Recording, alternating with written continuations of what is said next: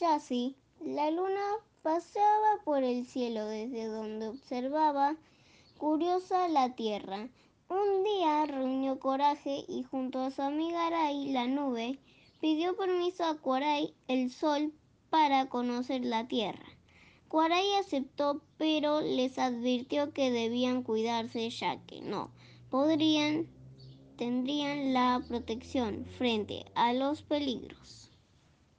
Cuando Yassi y Arai bajaron a la tierra, estaban tan sorprendidas por lo que veían que no notaron que un peligroso yaguareté se acercaba dispuesto a atacarlas.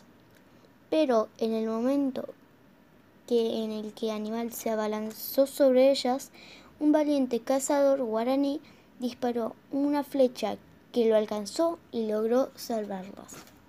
Las jóvenes asustadas volvieron enseguida al cielo, pero Yassi quería agradecerle al joven.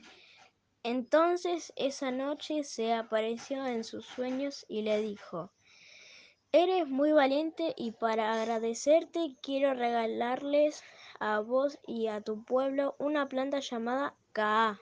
Y entonces le explicó cómo debían prepararla. Cuando el cazador se despertó, encontró la planta de yerba mate en la puerta de su casa y le preparó como Yassi le había indicado. Los guaraníes curiosos se sentaron en ronda para compartir el mate, que fue pasando de mano en mano. Desde ese entonces esta bebida fue un símbolo de amistad.